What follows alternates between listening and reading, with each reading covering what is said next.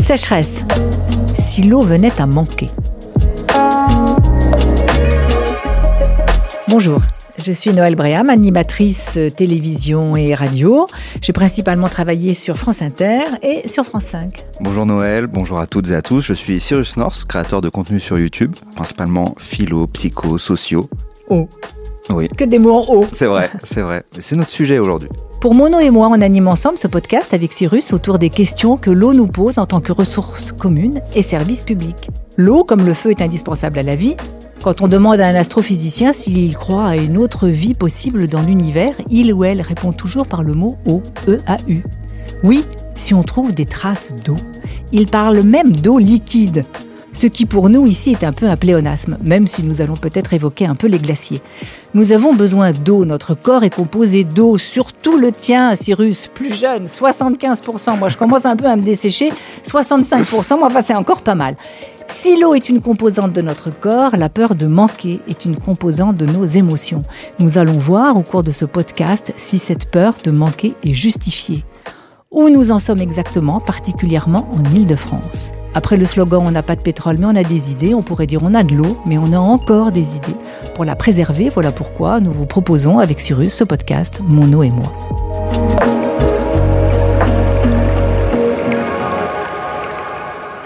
Dans cet épisode, on va parler de sécheresse, euh, plus précisément, et euh, particulièrement en Ile-de-France. Et pour ça, on a la chance d'avoir deux experts avec nous. On a Alexandre Yacoub, responsable du service coordination de la production de Veolia Eau d'Île-de-France.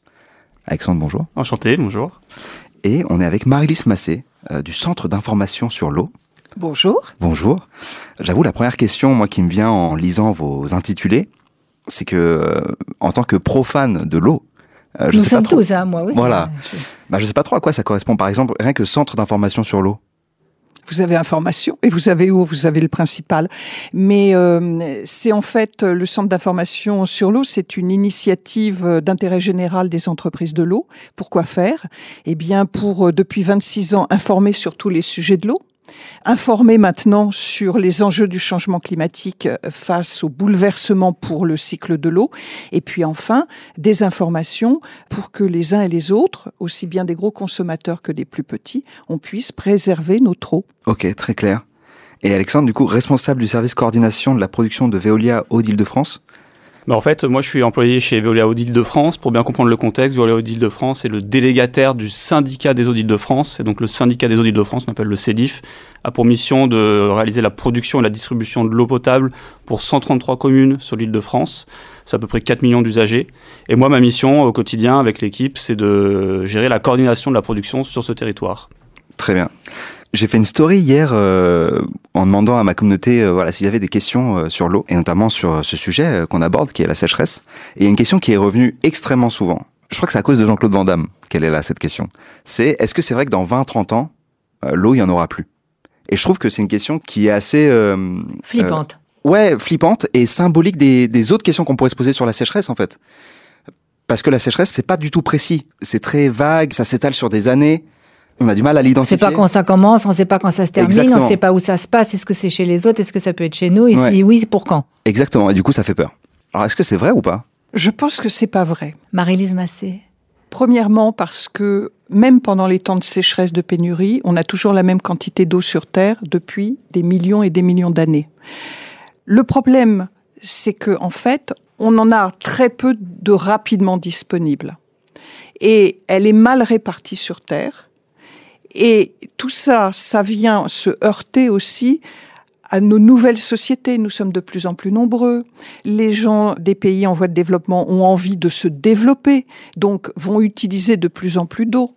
Voilà, on est face à ce problème-là entre une disponibilité qui est plus compliquée maintenant avec ce fameux changement climatique et le fait que nous avons des sociétés qui continuent à se développer et à demander de l'eau, puisque vous savez qu'il faut de l'eau pour le moindre objet, le moindre produit alimentaire. Par exemple il y a un vrai sujet actuellement, par exemple de nos téléphones, de notre informatique, de tous les composants électroniques. Euh, c'est un vrai sujet parce qu'on ne le sait pas, mais il faut énormément d'eau pour les fabriquer. Et ce qui s'est passé, par exemple, à Taïwan juste avant le Covid, Taïwan est le principal producteur. Il a été Producteur face, de quoi? De téléphone producteur de téléphone et de composants électroniques. Il a été face à une sécheresse. Donc, il y a eu un problème pour produire. Le Covid est arrivé en plus, le marché s'est refermé. Et donc, c'est pour ça que nous sommes, depuis une bonne année, dans des problèmes d'approvisionnement en composés électroniques. Tout ça pour vous montrer comment l'eau, elle intervient dans des petites cases auxquelles on ne pense pas toujours. Je sais pas ce que tu ressens, Cyrus, mais la bonne nouvelle, c'est quand même que l'eau, finalement, elle ne peut pas disparaître de la Terre. Elle ne peut pas ni s'envoler, elle ne peut pas disparaître dans l'espace, elle ne peut pas s'évaporer au-delà d'une certaine couche où elle retombe, en fait. Elle retombe, le problème c'est qu'elle retombe pas au même endroit, qu'elle a du mal à retomber, etc. Et que de l'autre côté, on l'utilise de plus en plus. Je, je pense que euh, c'est ce que vous diriez aussi, peut-être. Ouais, les impacts du changement climatique ne changent pas forcément la quantité d'eau qui tombe, mais c'est vraiment l'endroit où elle tombe dans le monde. Il y a des zones très sèches et d'autres plus humides. Et même euh, d'un point de vue temporalité, il y avait l'habitude d'avoir plus de pluie, par exemple, en hiver, sur des périodes qui permettent de remplir les nappes, etc. Il y a une forte variabilité maintenant sur, euh, sur ces périodes de pluie et de précipitation qui entraînent notamment des sécheresses, mais qui peuvent aussi entraîner sur d'autres périodes des crues. Donc ça peut être très euh, antagoniste. En Ile-de-France, on a la chance d'avoir la présence euh, de grands lacs en amont de la Seine et de la Marne. Donc c'est à la fois des lacs et à la fois des très grandes réserves d'eau. Et ce qui permet en fait qu'il y a deux avantages très forts pour la région Ile-de-France.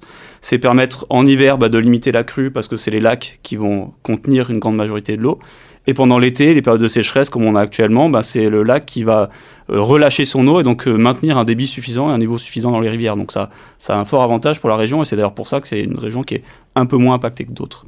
Alors je sais même pas s'il y a des sécheresses en fait. En Ile-de-France, on peut parler de sécheresse? Oui, tout à fait, on peut parler de sécheresse. Alors par exemple, on a beaucoup parlé de l'année dernière, sur certains cours d'eau, certaines nappes phréatiques, il y avait vraiment des niveaux très bas, avec des restrictions de, de prélèvement, euh, des restrictions d'usage pour les usagers ou pour des agriculteurs par exemple.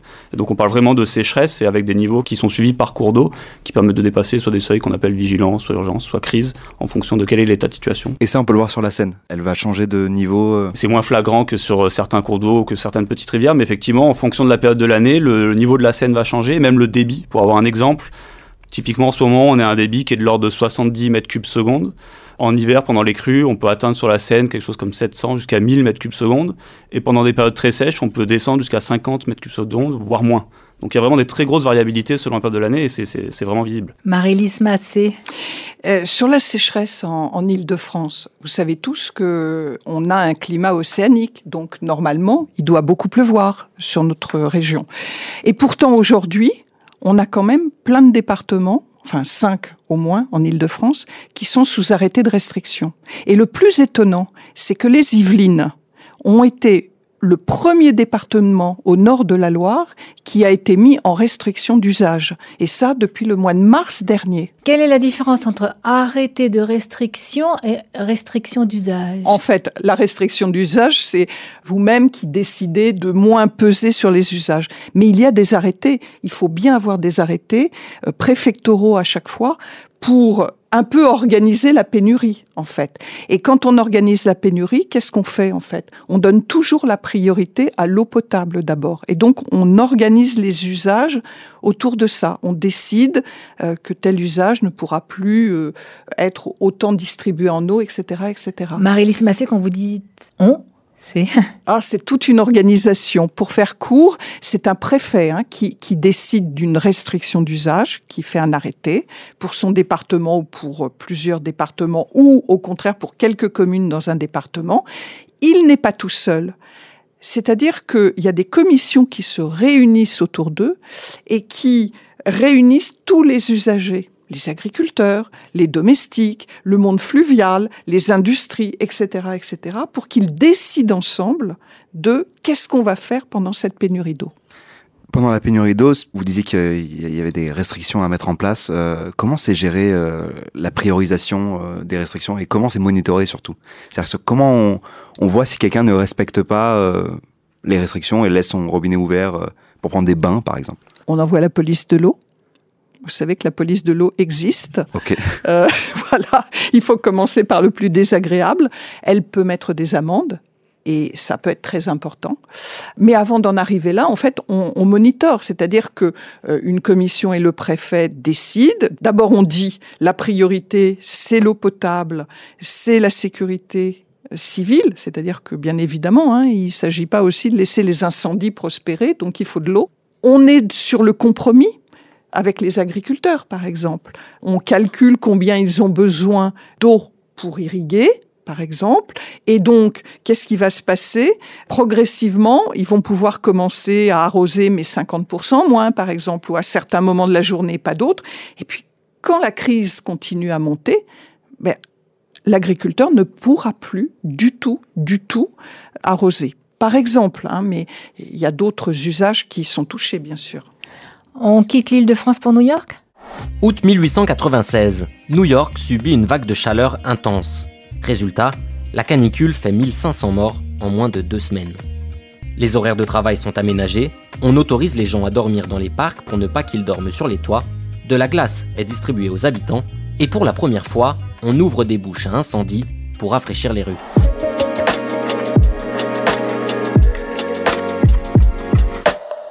Alors on vient d'entendre un extrait d'un docu du Monde sur l'origine d'une pratique qu'on voit souvent dans les films américains et parfois aussi en Île-de-France, le street pooling. Ça consiste à ouvrir les bouches à incendie pour se rafraîchir.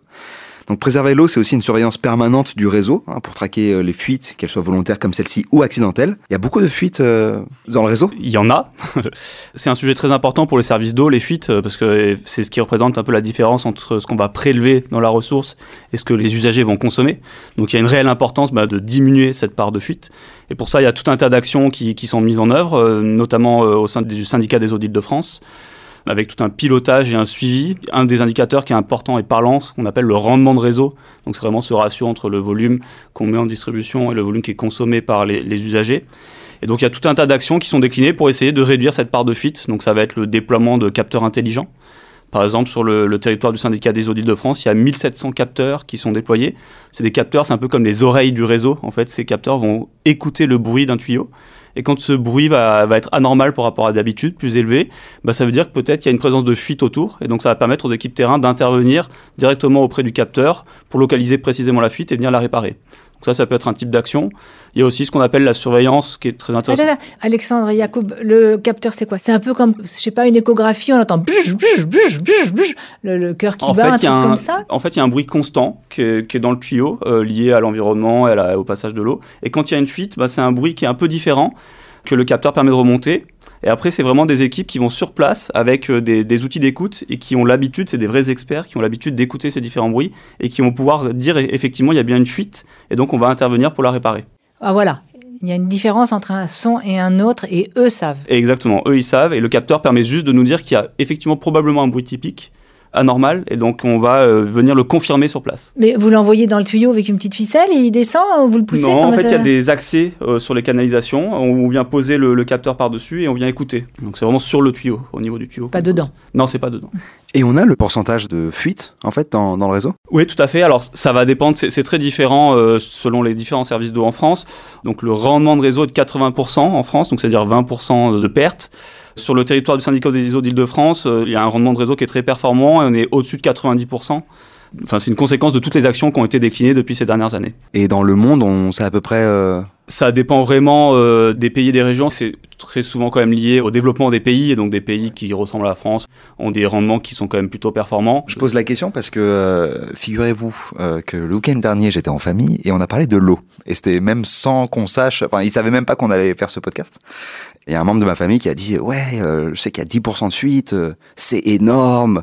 Et donc moi, j'avais les chiffres de 20 et 30%. Et je pense que les gens se rendent pas compte qu'en fait, 10%, c'est très peu par rapport à, ce que euh, l'humanité est visiblement capable de faire. Quoi. Bah en fait, Cyrus, 10%, euh, c'est un très bon niveau. Il y a très peu d'endroits en France euh, qui ont ce niveau-là, si je ne me trompe pas. Est-ce que ce serait possible qu'en Ile-de-France, on, nous dise ben, maintenant, l'eau, elle sera coupée entre 18h et 22h ou entre 14h et 16h Oui, par les arrêtés, oui. Si la sécheresse perdure, si vraiment on a des baisses de niveau et, d'alimentation, on, on pourra arriver à ça. Et pour revenir sur les fuites, vous savez que c'est quand même important, 20%, parce que ça représente l'alimentation annuelle pour 14 millions de personnes. Donc c'est pas rien. Hein. Et alors, les nappes phréatiques, il n'y a pas tout le temps de l'eau dans une nappe phréatique? Parce que l'eau s'évapore pas elle s'évapore pas, mais il faut déjà qu'elle arrive jusqu'à la nappe phréatique. Parce que vous, d'un côté, vous tirez sur la nappe phréatique hein, pour vous alimenter en eau, même si euh, en Ile-de-France, c'est plutôt euh, les cours d'eau hein, qui permettent d'avoir euh, de l'eau, mais quand même. Donc, pour qu'une nappe phréatique se recharge, il faut qu'il pleuve. Et il faut qu'il pleuve au bon moment. C'est-à-dire que là maintenant, il a plu beaucoup. C'est ce que c'est ce que vous disiez tout à l'heure, c'est que le changement qu'on voit, c'est entre pas assez d'eau et trop d'eau. Donc il a plu, mais l'eau qui tombe maintenant n'est pas efficace. Elle va mettre au moins deux ou trois mois, selon les couches géologiques, à revenir jusqu'à la nappe. Et en fait, il fallait qu'il pleuve entre septembre dernier et avril de cette année. Que je comprenne bien de manière très concrète, ces arrêtés, c'est juste le temps qui repleuve du coup. C'est-à-dire que tant qu'il repleut pas, il y a des restrictions? Tant que les nappes ne se rechargent pas. Par exemple, les arrêtés dont on parlait en Ile-de-France, ils sont pas pris pour 15 jours. Quand vous regardez les dates, il y en a qui sont pris jusqu'à fin octobre et d'autres jusqu'à fin décembre. Donc vous voyez, il y a quand même aussi une prospective qui est faite. On sait à peu près ce qui va se passer. Est-ce que les nappes phréatiques, elles peuvent pas communiquer entre elles? C'est-à-dire est-ce que notre réseau euh, ne peut pas, euh, par exemple, fournir à une région qui manque de l'eau? Alors c'est une très bonne question. Il y a différentes mailles. Si on va prendre par exemple le cas de, de l'Île-de-France, euh, et plus particulièrement là du syndicat des eaux d'Île-de-France, on, on, a différents niveaux où on peut permettre des échanges d'eau entre des zones. Déjà au sein même d'un territoire, comme le syndicat des eaux d'Île-de-France, c'est trois usines de production qui prélèvent de l'eau sur trois ressources différentes, qui sont euh, l'Oise, la Marne et la Seine. En fonction de la présence d'arrêtés sur un des cours d'eau, on peut envisager de, de compenser ce prélèvement sur l'autre et du coup de faire des secours d'eau entre ces zones. Donc ça, c'est la maille d'un territoire. Après la maille de l'île de France, on a différents distributeurs sur l'île de France. On a le syndicat des eaux d'île de France. Il y a aussi Haute-Paris, par exemple, pour la, la, ville de Paris. Et ben il y a des échanges qui sont possibles entre okay. ces distributeurs. Par exemple, Haute-Paris prélève plus d'eau dans les nappes phréatiques. Donc imaginons qu'il y ait moins de restrictions sur ces nappes-là une année et plus sur les ressources, et ben on pourrait potentiellement demander un soutien de la part d'Haute-Paris et inversement d'autres années. Et après, il y a quelques cas un peu plus particuliers sur des, des, régions plus globales où euh, je crois que ça avait pas mal fait de bruit, où on amenait de l'eau de, de, la France vers l'Espagne certaines périodes euh, parce qu'il y avait des sécheresses très fortes en Espagne, l'eau qui était amenée par bateau. Mais là, c'est vraiment des cas très particuliers et vraiment du transport d'eau à grande ampleur. Enfin, alors peut-être que Marie-Lys aura une meilleure vision que moi, mais ça me semble assez rare par contre. En Ile-de-France, on donne ou on emprunte en général? C'est des échanges plutôt internes à l'Île-de-France, ça sort pas de la région Île-de-France assez peu. Un mot de conclusion après ce podcast sur la sécheresse, Marie-Lys Massé Alors, peut-être dire pour ne pas désespérer les gens que d'abord il, il y a les solutions.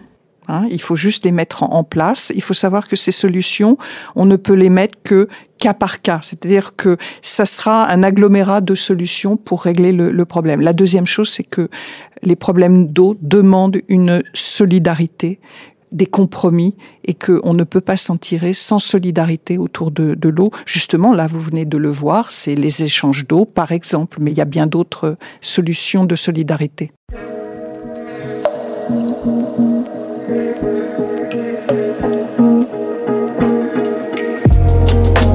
Avec Cyrus, on vous remercie d'être venu. C'est vrai qu'on comprend mieux comment ça marche. Si ça vous a plu, on s'intéresse à d'autres aspects de l'eau dans trois autres épisodes. Et avant cela, si vous habitez l'une des communes du CEDIF et que vous voulez contribuer mieux utiliser l'eau collectivement, il existe une application qui s'appelle Mon eau et moi, qui permet par exemple de signaler une fuite, on en parlait il y a un instant, une fuite sur la voirie, pour faire intervenir sous deux heures les équipes de Veolia Île-de-France.